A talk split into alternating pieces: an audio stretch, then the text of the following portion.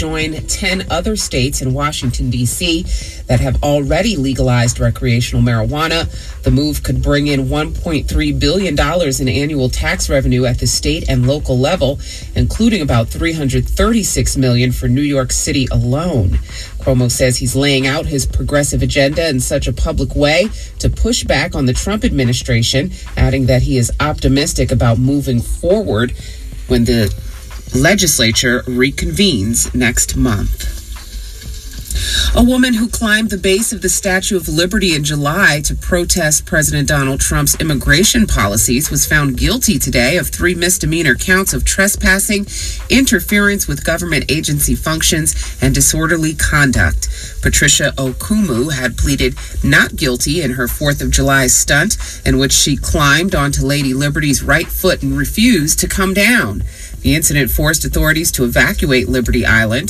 Okoumou testified on her own behalf, saying images of parents being separated from children at the border gave her nightmares. The prosecutor argued that Okoumou endangered herself, rescuers, and thousands of Liberty Island visitors. Okoumou says she could not live with the sight of children in cages without bringing the issue to a wider audience. She faces up to 18 months in federal prison when she'll be sentenced on March 5th.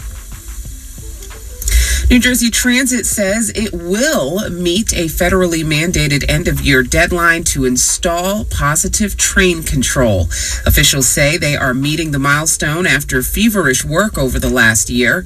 New Jersey Governor Phil Murphy blamed lack of action by his predecessor, former Governor Chris Christie, for leaving New Jersey Transit racing to make the deadline. The prior administration's effort PTC installation had dragged interminably for quite literally years, despite everyone knowing this deadline was looming and the consequences if it was missed, and the consequences were dire. New Jersey Transit will continue installing and testing positive train control equipment over the next year.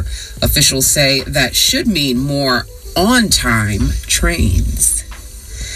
And the Port Authority has released the results of a poll after motorists complained about the placement of a decoration shaped like a Christmas tree at the entrance to the Holland Tunnel.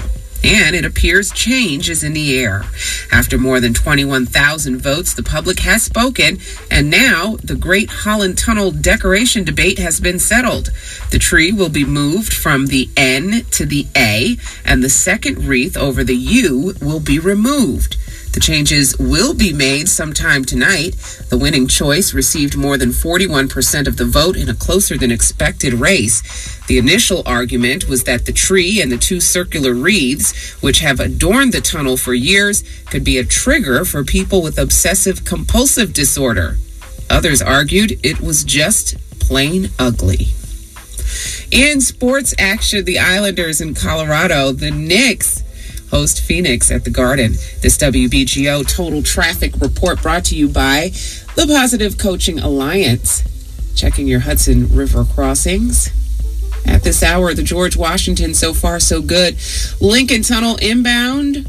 Smooth sailing at this hour, outbound 10 to 20 minutes. Holland Tunnel, you've got 10 to 15 inbound, 30 to 40 on the outbound.